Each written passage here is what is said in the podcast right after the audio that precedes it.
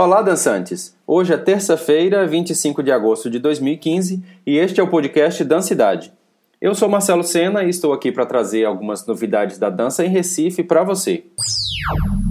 A Comissão Nacional de Incentivo à Cultura realiza pela primeira vez uma reunião em Recife, nos dias 1, 2 e 3 de setembro. Essas reuniões itinerantes acontecem desde 2011 e já percorreram 23 cidades de 17 estados brasileiros, além do Distrito Federal. O encontro é para reunir os membros da comissão que analisa e emite pareceres sobre os projetos culturais inscritos na Lei Rouanet. E aproveitando a presença dessa Comissão Nacional de Incentivo à Cultura aqui em Recife, no dia 2 de setembro, quarta-feira da próxima semana, acontece o sexto Fórum de Incentivo à Cultura, com o tema O Produtor Cultural e a Lei Federal de Incentivo à Cultura. Qualquer pessoa pode participar, basta fazer uma inscrição prévia, pelo menos até as 12 horas do próprio dia do evento, por meio de um formulário eletrônico disponível no site www.cultura.gov.br. Entre as pautas estão palestras sobre o mecanismo de incentivo fiscal, o Vale Cultura, debates com a própria Comissão Nacional de Incentivo à Cultura e grupos técnicos do MINC responsáveis pela Lei Rouanet.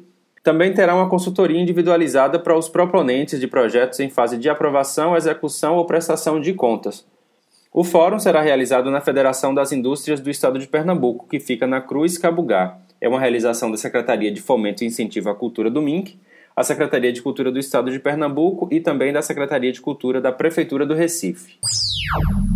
E está aberto o processo eleitoral do Conselho Nacional e também do Conselho Estadual de Política Cultural. Então fiquem atentos aí para não perderem os prazos, principalmente porque as inscrições são online e às vezes o sistema pode passar por algum problema nos últimos momentos. Importante lembrar aí da importância né, da, dos trabalhadores de cultura estarem participando de todo esse processo. A produtora Catavento Criativo está realizando cursos na área de produção cultural, com turmas de prestação de contas, encargos nas planilhas orçamentárias e plano de negócios culturais.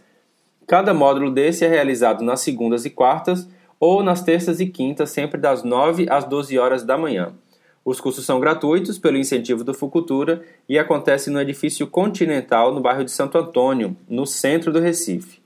As inscrições devem ser realizadas através do e-mail cataventocriativo.gmail.com e é só solicitar o formulário.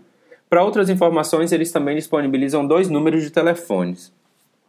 É o 3097 4442 e o 98336 4287.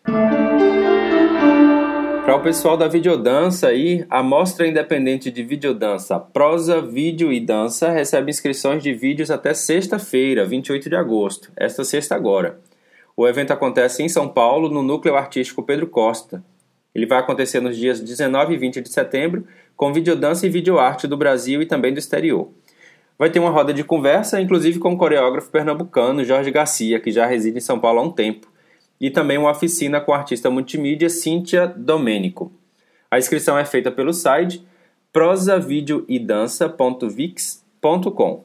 Eles estão aceitando vídeos feitos a partir de janeiro de 2011 e que tenha até 10 minutos de duração.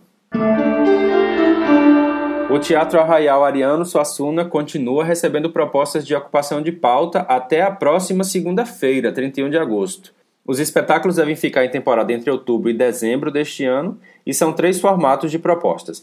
A primeira é a curta temporada de teatro adulto, a segunda é a curta temporada de dança e a terceira é a longa temporada de circo ou teatro para infância e juventude. A realização da convocatória é da Secretaria de Cultura e da Fundarp e o resultado está previsto para o dia 9 de setembro. E no sábado, 30 de agosto, nesse final de semana, o Festival Estudantil de Teatro e Dança reservou sua programação completa para dança. Serão 17 coreografias de diferentes escolas e academias de dança a partir das 5 horas da tarde no Teatro Apolo. O festival não tem caráter competitivo e reúne produções estudantis de algumas cidades do estado. O ingresso tem um preço único de 10 reais. Eu espero que aproveite aí as informações e se tiver novidades é só enviar para o e-mail podcastdancidade@gmail.com. E você pode encontrar o podcast na iTunes, no SoundCloud e em diversos aplicativos de smartphones e tablets. As dicas estão lá no blog, o podcastdancidade.wordpress.com e também na página do Facebook. Nos encontramos no próximo podcast ou em alguma dança por aí.